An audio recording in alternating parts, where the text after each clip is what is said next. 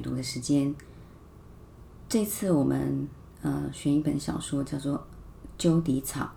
是宫部美信日本作家宫部美信写的小说。那这本小说跟呃通灵力或者是超能力有点关系。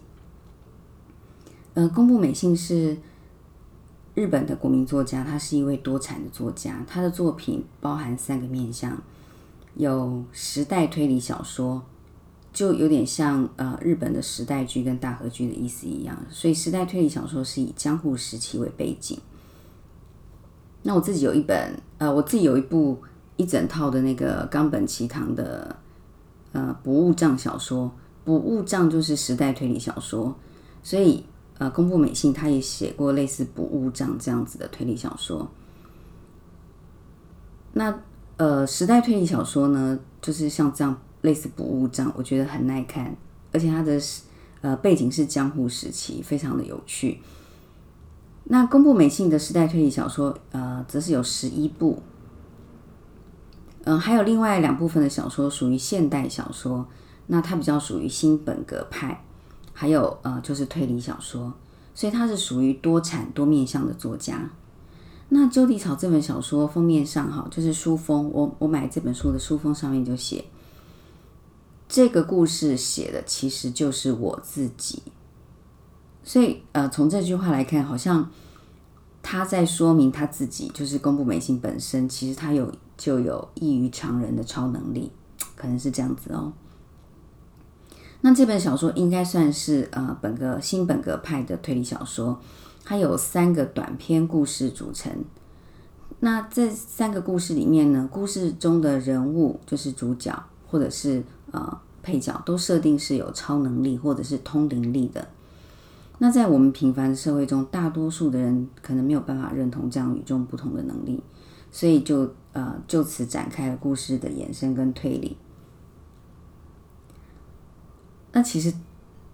台湾因为道教盛行，所以这一类的故事非常的多，尤其甚至还有拍成呃电视剧的。那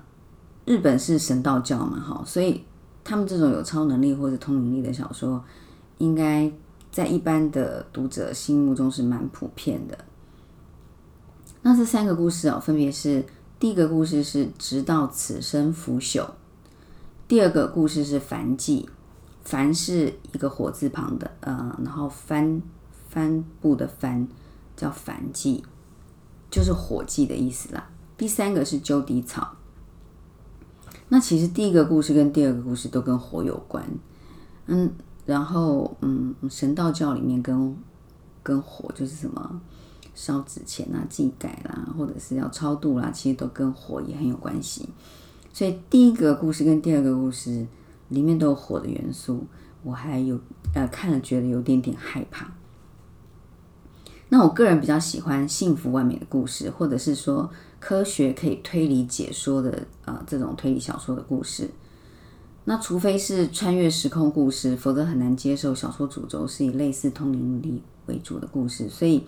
我比较是那个平凡社会中的一般人物。嗯，第一个故事哈，直到此生腐朽，腐朽就是衰败的那两个字，腐朽嘛，哈，主角。主角从小他就有预知未来的能力，他的父母并不害怕，但是在出了一场车祸后，因为他的父母去世了，所以带他长大长大的奶奶希望他可以过着平凡的女孩的生活，所以就压抑他的记忆，同时把他小时候那些预知未来能力的那些证据都藏起来。等他终于清楚明白自己的能力的时候呢，嗯，因为他奶奶也去世了嘛。他很伤心，然后他的想法就是他想要用一场火毁掉自己，但是他并没有完全毁掉自己，因为呃，帮他销售呃奶奶遗产的那个中介呢，他在医院期间照顾他、关心他，所以他发现人心的温暖，即使是认识不久的房屋中介，也懂得关心他。照顾他，所以他其实可以用自己的能力来帮助更多善良有爱的人们。所以从这一刻起，他认同了自己的能力，他要运用自己的能力，直到此生腐朽。嗯。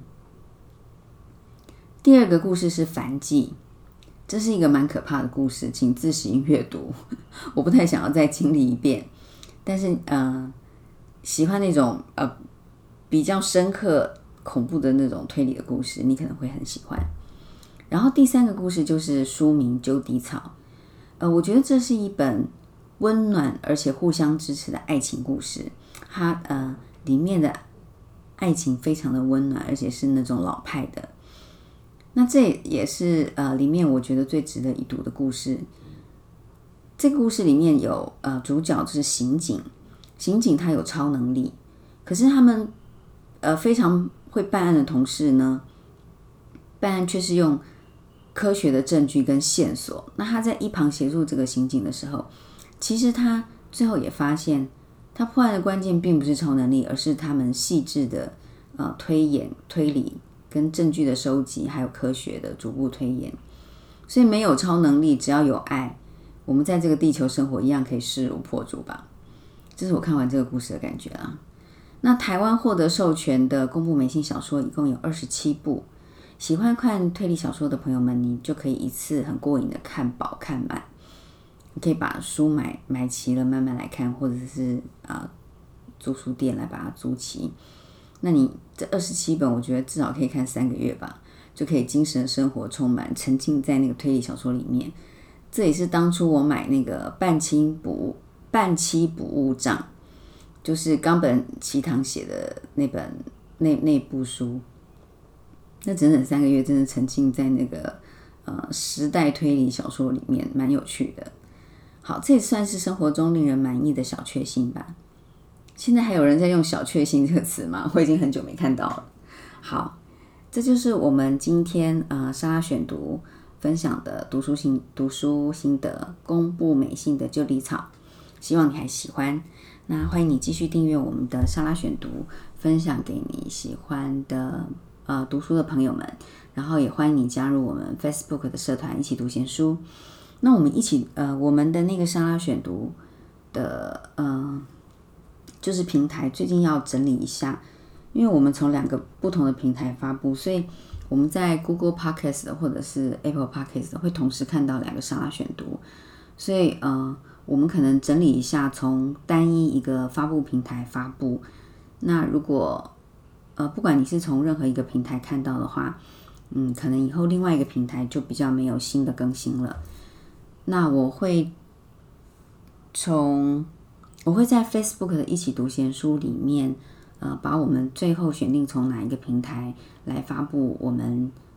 的呃莎拉选读的 Podcast。那其实你在呃其他的平台也都可以订阅，呃，比如说呃 Spotify 啊。或者是